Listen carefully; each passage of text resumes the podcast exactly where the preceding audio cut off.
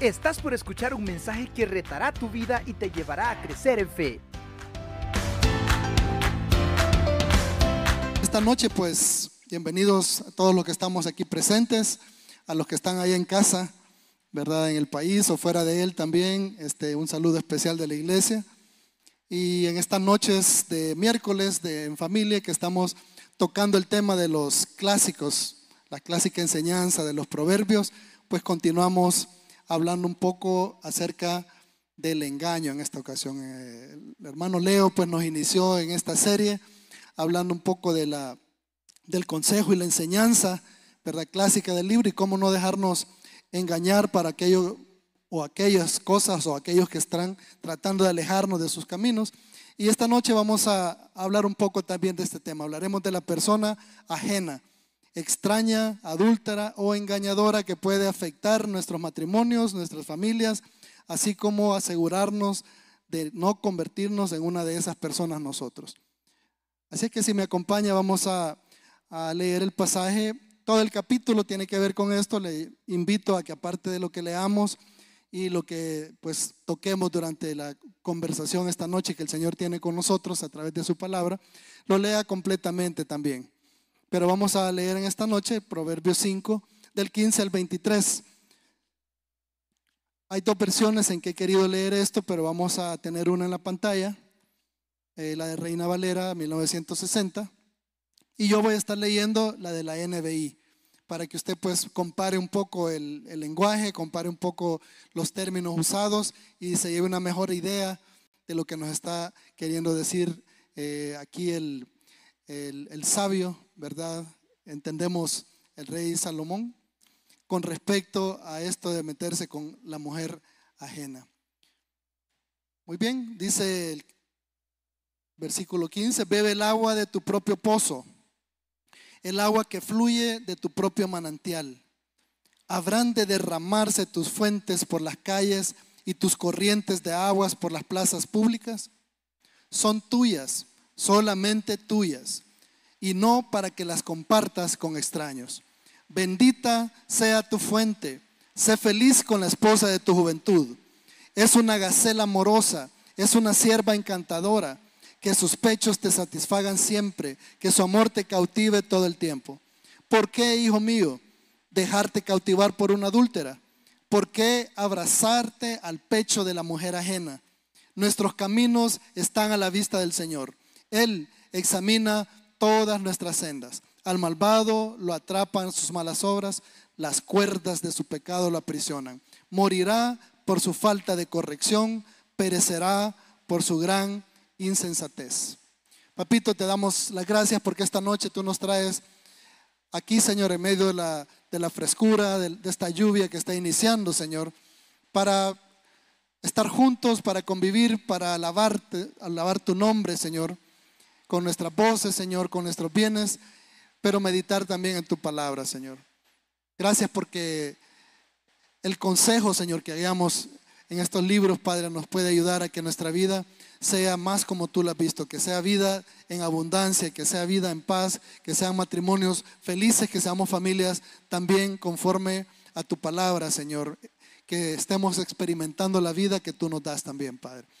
Te pedimos nuestro corazón esté atento y nuestra mente también para lo que tú debes decirnos con respecto a mantenernos alejados de esas personas que lo que procuran, Señor, egoístamente es deshacer aquello que tú has armado. Te lo pedimos en el nombre de nuestro Señor Jesucristo, tu Hijo amado. Amén. Esta advertencia que nos hace todo el capítulo 5 del libro de Proverbios es siempre muy atinada. Ya pasaron pues, más de 3.000 años eh, de que fue escrita en una época y una distancia este, muy distinta, una cultura muy distinta a la que hoy vivimos. Y sin embargo el peligro de la persona que acecha la integridad de la familia está siempre vigente. La posibilidad de caer en el engaño, en la tentación, de buscar lo que no debemos fuera de esa relación conyugal que debe ser santa y bendita, el alejarse del pacto del santo, del pacto santo del matrimonio, eh, el cual implica apartarse y entregarse exclusivamente el uno al otro esa posibilidad, ese riesgo sigue siendo real hoy en día. Aunque este pasaje pues lo vemos que está dirigido al hombre, ¿verdad? Al hombre creyente. Esto lo aclara desde el inicio, el versículo 1, ya vamos a ver más adelante. Esto aplica también para la esposa hoy en día.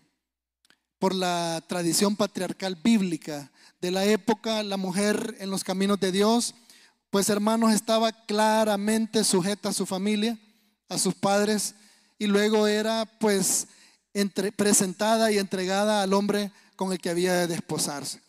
Por eso la palabra no tiene necesidad de referirse a ella en el sentido que se está refiriendo a nosotros los hombres, ¿verdad? Estas mujeres, ¿verdad? entendidas en el Señor, pues como dice mi pariente por ahí, no andaba loqueando, hermano, o sea, estaba apegada a su familia o a sus padres o a su esposo. Eh, no andaba haciendo cosas que no debía, no era mujer extraña. En esos días la mujer de Dios con cordura no hacía estas cosas. No era la extraña, era inconcebible para ella moverse en esos caminos. Y entonces la palabra se refiere al hombre. En un contexto patriarcal, este hombre también, aunque permanecía y quería guardar los estatutos del Señor y seguir creciendo en él, eh, podía apartarse podría apartarse, apartarse del camino.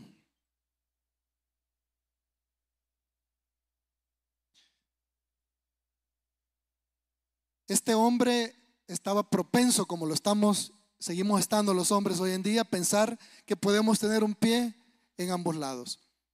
Por la tradición, por la cultura, por la herencia, por las palabras de nuestros padres, de nuestros abuelos, por el machismo. Podemos pensar que podemos estar y jugar con estas cosas, ya seamos casados o ya sea que estén ustedes solteros también. Tanto la mujer extraña que no conoce ni quiere conocer a Dios está perdida, como el hombre que decide tomar esos caminos. Los roles hoy en día tienden a multiplicar más este peligro, ¿verdad? Nuestras costumbres, la cultura, la sociedad de hoy en día, los medios, las redes, este, dificultan estas cosas y hacen más posible para hombres y para mujeres que esto suceda. Esa socialización que hay ahora entre los sexos no la había en las épocas, en estas épocas que nos está escribiendo, ¿verdad? Aquí este, eh, el sabio, ¿verdad? Nosotros.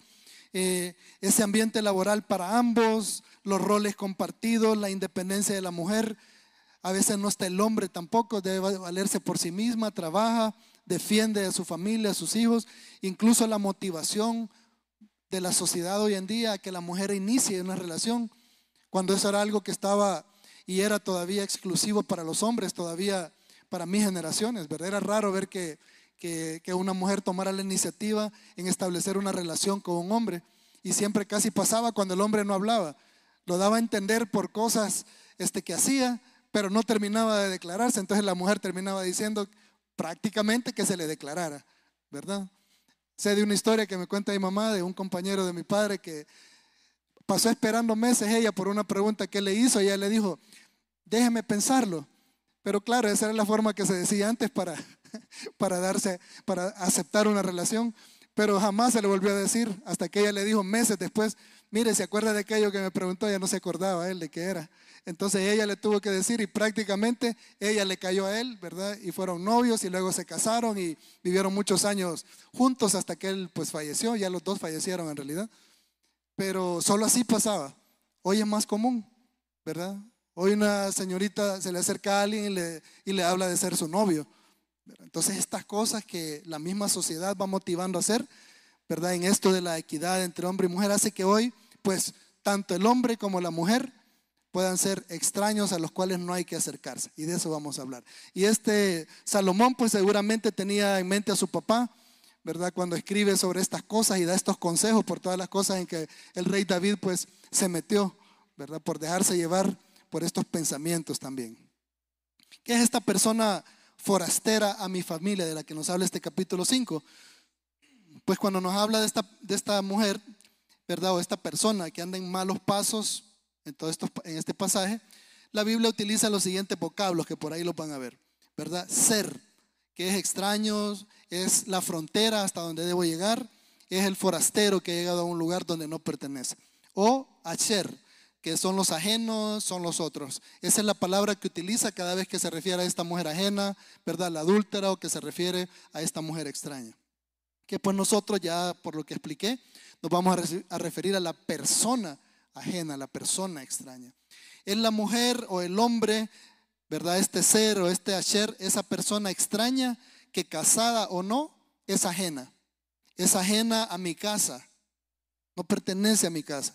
Es ajena porque no me pertenece a mí, le pertenece a otra persona, le pertenece a otra familia. Por eso es ser, por eso es asher. Es ajena a la palabra, pertenece a otro estilo de vida, lejos de los caminos de Dios. A esa persona nos vamos a estar refiriendo en los próximos minutos, a esa persona ajena. Y vamos a hablar entonces de los principios que nos aconseja este pasaje que sigamos para evitar, ¿verdad?, caer en las garras de esa persona extraña, de esa persona ajena. Para comenzar, nos aconseja ahí los versículos 1 al 2 que cuidemos lo que sale de nuestra boca. Y en múltiples lugares en la palabra este, hay estas referencias, ¿verdad? A la lengua, a lo que sale de la boca, lo que sale de nuestro interior.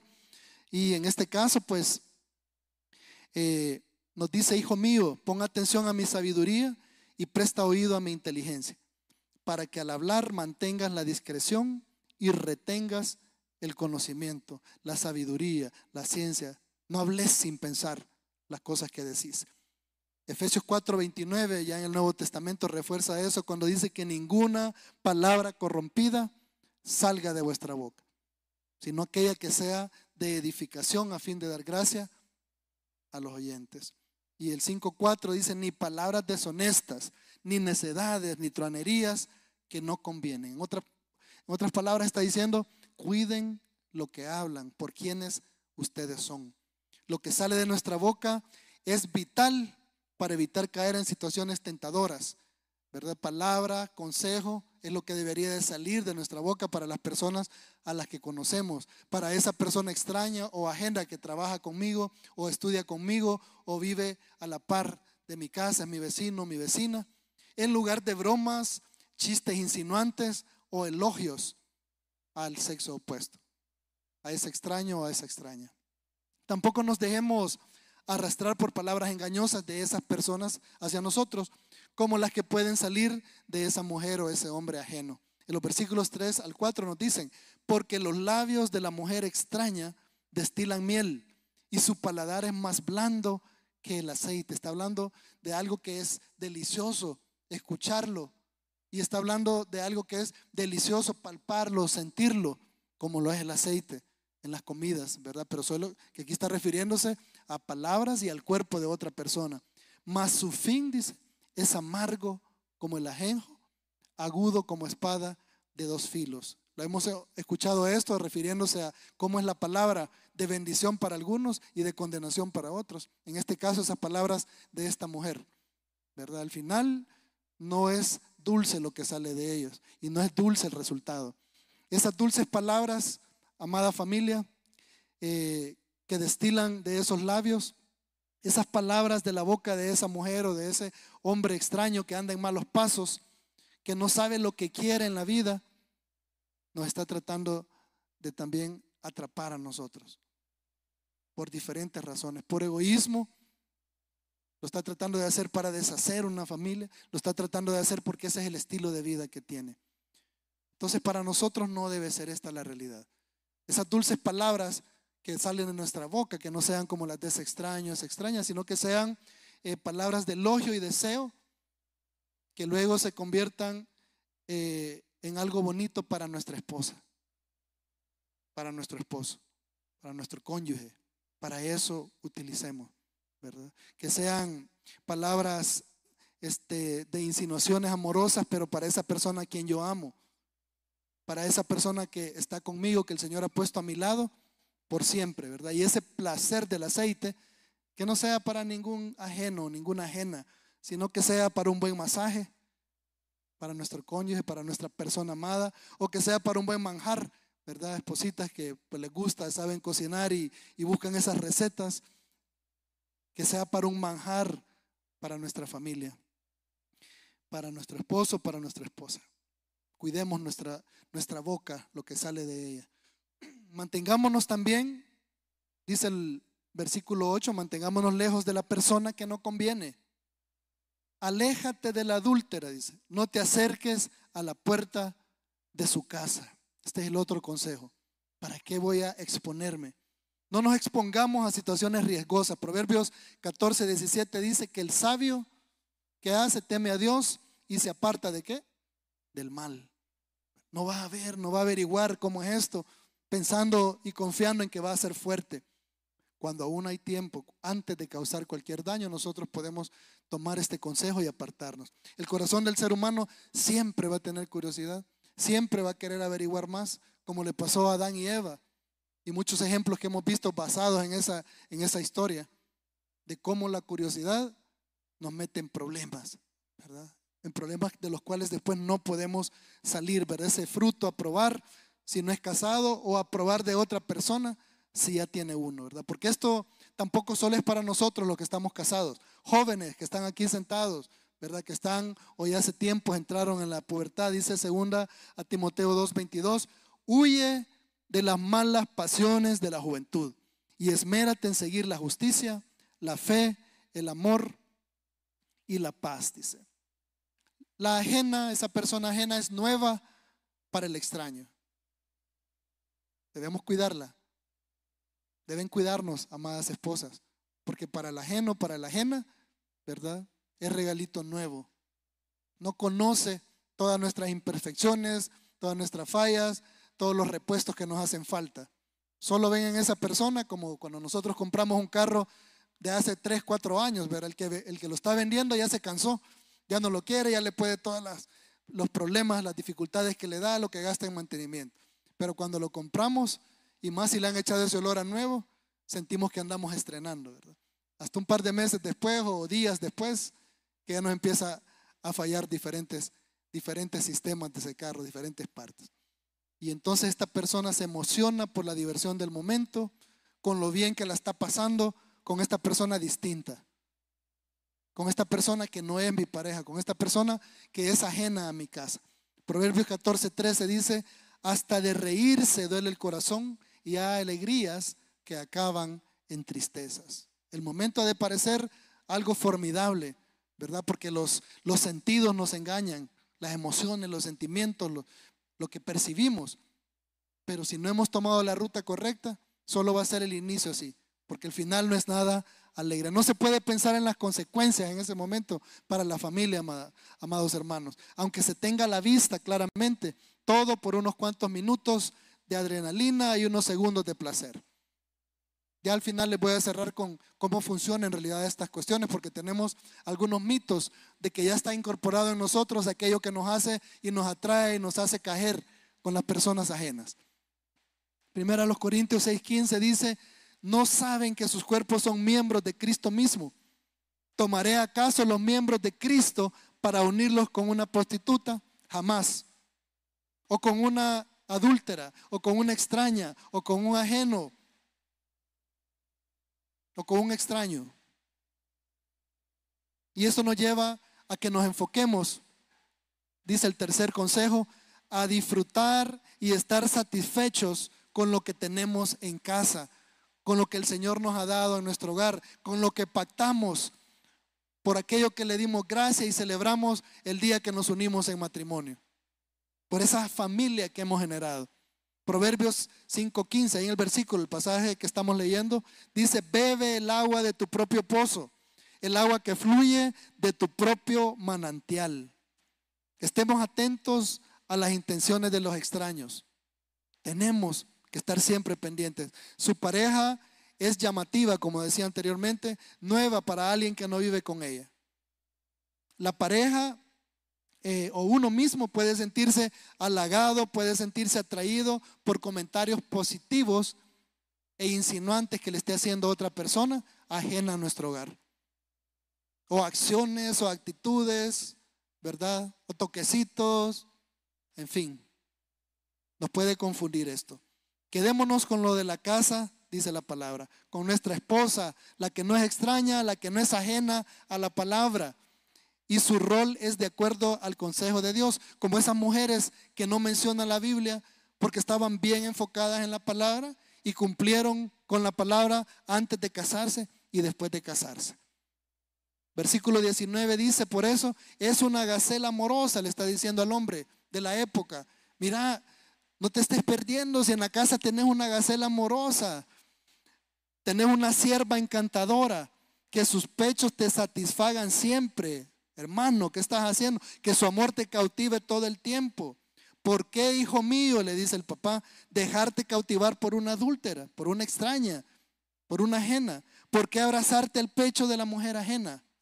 Si tenés esto en tu casa, que teme a Dios, que está para ti, que sus padres te le entregaron. Yo sé que es un reto hoy en día para ustedes, amadas hermanas, amadas esposas, porque quizás la cultura es distinta. Pero esta es la forma que tiene que ser. La mujer juega también un rol muy importante. Proverbios 14.1 dice, la mujer sabia edifica su casa, la necia con sus manos la destruye. El otro consejo dice que nuestra fuente y vida sea para nuestro cónyuge, para nuestra familia. Jugar con lo que parece ser una relación sin mayor responsabilidad, porque eso parece también este tipo de cuestiones. Lo vemos como algo informal, como algo pasajero, un desliz, dicen por ahí. Y tristemente ese concepto de desliz lo han adoptado muchos esposos creyentes, muchos hijos de Dios. No, que la canita el aire, vos sabés que uno de hombre le es difícil más que a la mujer. Y hoy en día, pues la mujer está también utilizando estos términos, estos conceptos de ese desliz y esa canita, ¿verdad? Porque la carne es débil, ya no solo para el hombre, y también para la mujer, porque somos iguales. Pues igualmente tenemos que cuidarnos de estas cosas entonces. Eso que parece sin mayor responsabilidad termina siendo una, una pesada carga moral, económica, espiritual. Mantengamos siempre cerca de nuestro manantial familiar. Esos tiempos, hermanos, que tenemos. Yo sé que muchas veces pensamos, me voy a alejar un poquito, me voy a relajar, tengo este hobby, hago esto, que me gusta tomar la moto, irme, ¿verdad? Que me gusta pescar, que me gusta el fútbol, lo que sea. No se aleje, no se aleje mucho. Manténgase ahí cerquita de ese fueguito de su cónyuge, de ese fueguito de la familia. ¿Ok? No se vaya muy lejos. Mi tiempo libre, mis hobbies, mis paseos, que sean con esta familia. El versículo 18 dice, bendita sea tu fuente. Sé feliz con la esposa de tu juventud. Atendámonos entonces mutuamente. No nos neguemos Esposos, no se niegue a su esposa. No pongan la excusa que el, trabajo ha sido cansado, que muy tarde y luego sale bien de madrugada. Esposas, de la misma manera también. No neguemos esto a su cónyuge. No se lo dejemos a un extraño, que no es excusa tampoco, pero no le permitamos exponerse al ajeno, a la ajena. Primera Corintios 7, 4 dice, la mujer ya no tiene derecho sobre su propio cuerpo, sino su esposo. Tampoco el hombre, dice, tiene derecho sobre su propio cuerpo, sino su esposa. Y esto no está dado para el abuso, esto dado para la protección de nuestros matrimonios, para que funcionen, para que no nos, para que no nos neguemos eso para lo que el Señor nos ha unido. Examinemos entonces finalmente, tomando estos principios en cuenta, el último dice, ahí en el, versículo 21, que examinemos nuestras intenciones a la luz de la palabra, a tiempo, porque finalmente si no nos damos cuenta podemos ir cayendo en algo que ya es irreversible. Perdonable si usted quiere, porque así le decimos a nuestro Señor que nos perdone porque nosotros perdonamos ofensas, pero los daños a veces son irreversibles, las consecuencias son irreversibles. El dolor, las cicatrices quedan y no se pueden revertir. Puede perdonar, puede seguir amando, pero no puede revertir. Nuestros caminos están a la vista del Señor, dice el versículo 21. Él examina todas nuestras sendas. No demos rienda suelta entonces a nuestros deseos, ni un poquito, porque eso nos va a llevar a mayores problemas. Porque también dice la palabra que no nos va a dejar ser tentados más de lo que podamos resistir. Y que con toda tentación va a venir el qué? Va a venir una salida. Lo que pasa es que muchas veces no queremos, nos hacemos, ¿verdad? Que no hemos visto esa salida, ¿verdad? Nos hacemos los distraídos, pero el Señor nos dice, no caigan porque con la tentación que van a pasar, hasta el Señor Jesús pasó por tentaciones. Pero aquí encontró la salida siempre y nos dice a nosotros, también ustedes tienen esa salida en la palabra de Dios. Nada ocurre espontáneamente de la noche a de la mañana. Con esto vamos a ir cerrando ya. Les, cuento cómo dicen los, los neurobiólogos que funciona esto de las atracciones y esto de las relaciones. No es la dopamina ni las feromonas las que descontroladamente nos pueden llevar a la atracción a alguna persona. Desde ahí le dejo, ese es un mito compre el perfume que le guste, la loción que quiera. Pero inmediatamente le digo, es un mito que está, que las feromonas esas son las que le permiten que alguien más sea atraído a usted. Esto funciona en algunas especies de animales. En el ser humano no han descubierto que haya una feromona que haga esto. Así que desde ahí, pues, si usted quiere seguir comprando el caro o uno que le gusta que no es tan caro, dele con toda confianza. Sino que más bien, como dice la palabra en Santiago 1.14, cada uno es tentado cuando sus propios malos deseos los arrastran y seducen. Eso nos dice a nosotros. No son las feromonas, no son ninguna hormona que está. Comienza acá. Comienza con aquello que visualizamos. Comienza con aquello que nos llamó la atención, que curioseamos, que nos parece distinto, nos parece nuevo ahí comienza. Entonces el cerebro comienza a maquinar, el corazón continúa, comienza a ser engañado. Y entonces si viene ya cuando nos acercamos y ya entran todos estos procesos, ¿verdad? De selección, pero esta selección es cuando ya hemos ubicado lo que queremos, el objetivo, ¿verdad? Cuando ya ha sido ubicado esto, entonces estos procesos comienzan y dice, la, la oxitocina juega un rol muy esencial participando en la elección de pareja, el apego y la confianza. Pero fíjense bien, hasta estos componentes están diseñados para que encontramos a alguien y nos quedamos con esa persona. Esto es lo que hace la oxitoxina. Mientras la dopamina, dice, produce un estado general de alerta, nos despierta más, y, las, y los opioides están involucrados en procesos placenteros con la persona seleccionada. Por lo que entiendo, hasta eleva ese, ¿cómo le llaman? Cumbre de dolor, ¿verdad? O ese nivel de dolor lo, eleva más, o sea que haya menos dolor en cualquier cosa que hagamos, para que no interrumpa ese proceso de selección y de unión que hay entre las personas.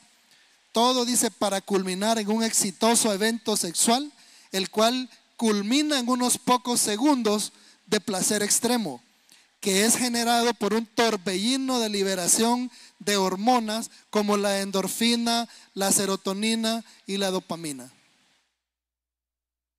Y muchos a eso le están apuntando, a esos segundos.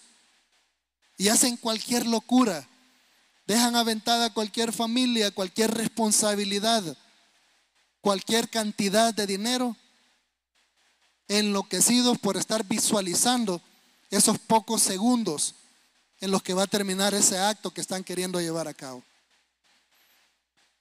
Pero continúa esto y dice, una vez alcanzada esa cúspide y finalizada la euforia, porque eso termina justamente ahí, no se prolonga más.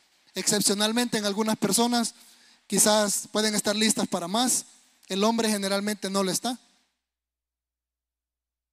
Si se trata de nuestra pareja, la oxitoxina, oxitocina, perdón, estimula el descanso, la ternura y el apego estable.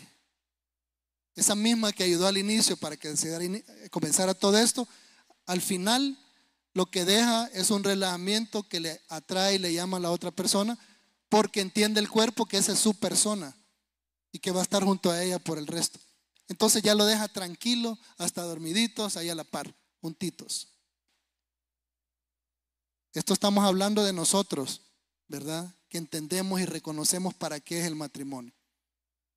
Pero si la persona es ajena, esa misma hormona en un complejo químico junto a otras como la prolactina y la vasopresina, lo que frecuentemente generan en el descenso de su actividad es una reacción conocida como disforia o actitud postcoital. Un desinterés, en otras palabras, que aunada a la culpa, ¿verdad? En el caso de aquel hijo de Dios que decidió meterse en este rollo, se convierten en un rechazo a lo acontecido y también a la persona. Para alguien que no es hijo de Dios, ¿sabe qué significa esto? Desprecio. Los reyes se llenaban de mujeres. ¿Por qué? Para saciar esos momentos que terminaban justo después de esos segundos de éxtasis. De ahí para allá, esa mujer ya no importa. Hay otras más que tiene ahí. Lo mismo para el hombre que han dado en el mundo, ¿verdad? No nosotros. El hombre que han dado llevando de todo, caballeroso, gastando, moviéndose desinteresadamente, entre comillas. Justo después de eso, lo que experimenta es una actitud de desprecio, desinterés, enojo a veces, y lo que quiere es continuar con lo que estaba haciendo. Y generalmente, pues, quien sí está lista para más, especialmente si hay cariño involucrado, Si hay interés de amor, en la mujer es la que generalmente sufre las consecuencias de estas cosas. Para el extraño, esto se torna en rechazo, desprecio o al menos indiferencia. Hasta que, por supuesto, se repite en alguna otra oportunidad eh, este encuentro egoísta, ¿verdad? Hasta que vuelve otra vez y nuevamente a tener esta necesidad. Todo todo el evento podrá repetirse, pero en él no hay amor, en él no hay vida.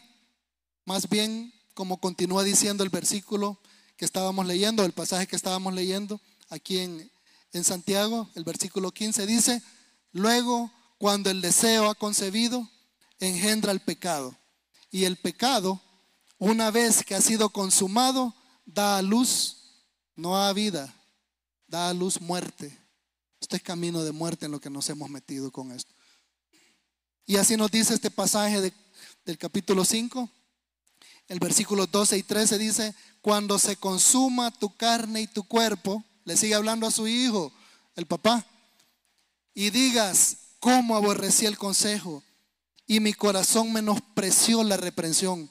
No oí, no escuché la voz de los que me instruían y a los que me enseñaban no incliné mi oído, no les hice caso a todos, porque estaba loco metido en estas cosas que me generaban todas estas reacciones químicas, pero que ya sé dónde comenzaban, en mi corazón, en mi mente.